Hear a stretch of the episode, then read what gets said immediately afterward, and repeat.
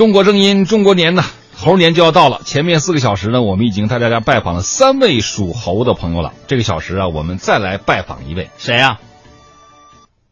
我们现在来到了乐视体育的大门口，我很好奇，不知道传说中的这个新媒体到底是一种什么样的格局，他们是怎么运作的，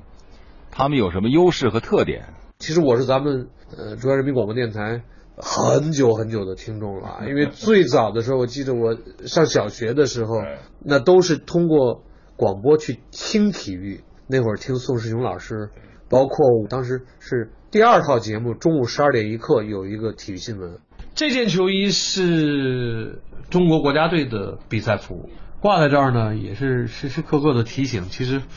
我本身就是个球迷嘛，嗯，可以说不管什么时候都是中国队的球迷，所以还是有一个小小的心愿，就是一定要为中国足球的崛起还是要做一些事情啊，这也给自己一个提醒。这件呢是后边印的一个四十六号，是因为我四十六岁的时候决定转型。呃，二零一四年八月十八号正式加盟乐视体育，成为了新媒体大军当中的一员吧，所以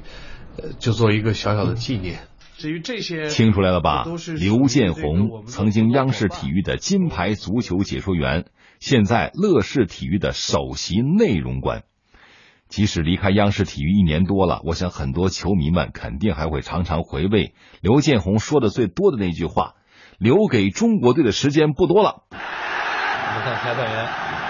向肖战波出示一张黄牌，认为他有意的拖延时间。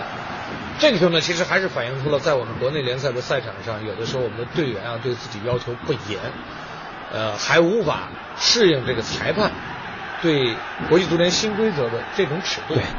刘建宏对中国足球的苦口婆心那是出了名的，即使中国队屡战屡败，屡败屡战。刘建宏依然不放过每一次机会，语重心长、喋喋不休，不怕遭人厌烦和添堵的，反复要和球迷们讨论中国足球如何振兴。他有巨星的实力，却不像巨星一样高调。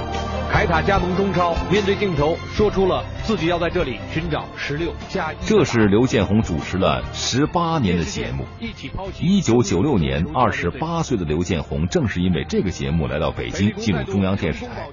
但是即使离开，刘建宏说他也从未想过离开中国足球。其实我现在是重新创业，嗯，压力还是挺大的，因为尽管大家说啊，互联网加不错，呃，说体育现在又是一个新兴的朝阳的产业，但是竞争也同样的激烈，是我们还是嗯要怀着一种敬畏之心去面对市场的这种变化。一九六八年出生的刘建宏，上大学的时候呢，正是上个世纪八十年代，那是中国思想变革最激荡的时期。他回忆说呢，那个时候你一个星期不去书摊儿，就会发现你落伍了。九十年代，他成为新的一批体育解说员，成为中国体育市场化的受益者之一。而今天，他成为这个年代的创业者。二零一六年，刘建宏四十八岁，这是他人生的第四个本命年。我是刘建宏，猴呢，在中国的文化当中本身就是一个好动、聪明、活泼的动物，其实和体育的这个属性呃非常的吻合。也希望大家在新的一年里边能够多多的走出户外，多多的参与运动，祝大家身体健康，心情愉快。